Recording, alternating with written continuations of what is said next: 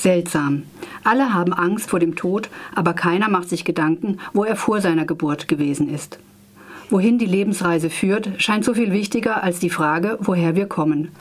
Die Unendlichkeit vorher, ohne mich, kann doch wohl genauso wenig schrecklich sein wie die Unendlichkeit nachher, ohne mich, oder? Und das dazwischen ist sowieso nur ein flüchtiger Lebenstraum. Seitdem wir zusammenwohnen, wir alten Freunde, beschäftigt mich die Frage nach dem Woher mehr und mehr. Über das Wohin bin ich mir vollkommen im Klaren. Die alten Freunde. Das sind in Christoph Poschenrieders neuem Buch Mauersegler die vier Weggefährten des Erzählers und Chronisten Karl. Wilhelm, Jurist und zuletzt Chefjustiziar bei Deutschlands größter Versicherung. Heinrich, Lebensmittelchemiker, wobei man sich Anführungszeichen bei Lebensmittel dazu denken muss, und Erfinder einer sehr populären Fertig-Spaghetti-Bolognese. Ernst, schon Programmierer, als das Wort noch nicht besonders geläufig war, Softwareunternehmer und Erfinder des Todesengelprogramms, von dem noch die Rede sein wird.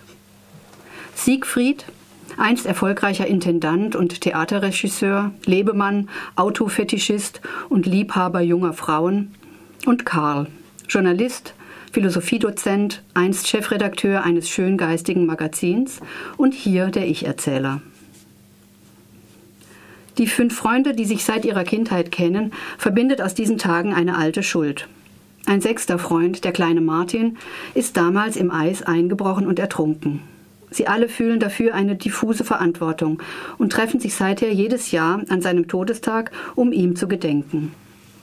Bei einem dieser Zusammenkünfte wird die Idee einer Art Senioren-WG geboren.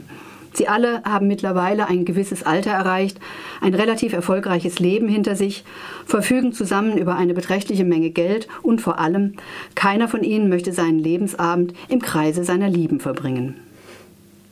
Nach einigen Fehlentscheidungen, Seniorenresidenz bzw. ein Häuschen im schönen Italien, stellt Ernst eine Villa am Starnberger See zur Verfügung, die er eigentlich für eine Softwareakademie vorgesehen hatte. Die Aussicht auf den See ist für Programmierer grandios verschwendet, da sind sich die Freunde einig.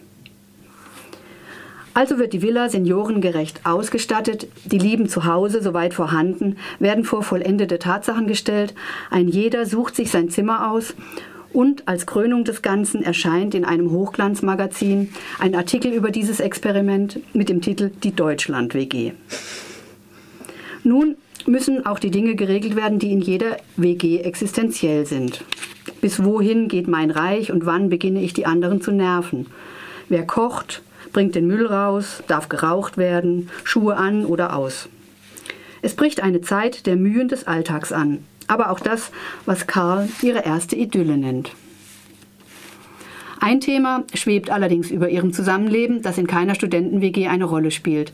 Das Altwerden, das Hinfälligwerden, das Sterben, das sie, allesamt Alpha-Tiere, nicht dem Zufall bzw. dem Schicksal überlassen wollen. Und so kommen Ernsts Computerkenntnisse ins Spiel. Er dozierte den ganzen Nachmittag. Dieses kleine Programm sollte es jedem von uns ermöglichen, seinen, wie er es geschmackvoll nannte, Todesengel zu wählen. Keiner sollte vom anderen wissen, für wen er, wer wen für diesen Liebesdienst erkoren hatte. Er, Ernst, könne es auch nicht wissen, weil die Paare verschlüsselt gespeichert würden. Wir würden schließlich etwas Illegales tun, und das müsse niemand wissen, außer den beiden Beteiligten, von denen einer das Geheimnis praktischerweise gleich mit ins Grab nehme. Nach einigen Diskussionen über die Zuverlässigkeit von Ernsts Computerprogrammen, er hat bereits Teile des Hauses durchautomatisiert und seitdem führen Lampen, Jalousien und Garagentore ein Eigenleben, wird also das Todesengelprogramm installiert. Außerdem montiert Ernst in ihren Zimmern einen sogenannten Totmann-Knopf, mit dessen Hilfe sie, wie Lokomotivführer, in regelmäßigen Abständen Lebenszeichen von sich geben müssen. Es ist sehr komisch und ungemein unterhaltsam, wie Christoph Poschenrieder dieses schwere Thema verhandelt. Schon vorher war die alten WG ein Quell von Witz, Ironie und heiterer Gelassenheit, die Dialoge spritzig und die Figuren trotz leichter Karikaturenhaftigkeit auf liebenswerte Weise eigensinnig. Nun kommt noch eine Portion Schwarzhumorigkeit hinzu. Die Freunde werden sturer, verschrobener und hinfälliger.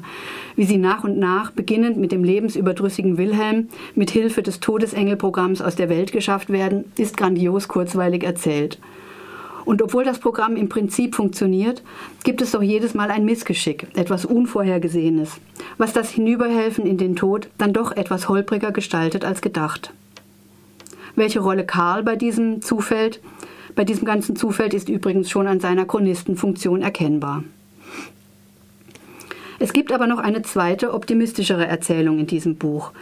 Mit der kirgisischen Pflegerin Katharina kommt eine Person ins Haus, die zupackend, freundlich und furchtlos ist und vor allem, die in die Zukunft blickt.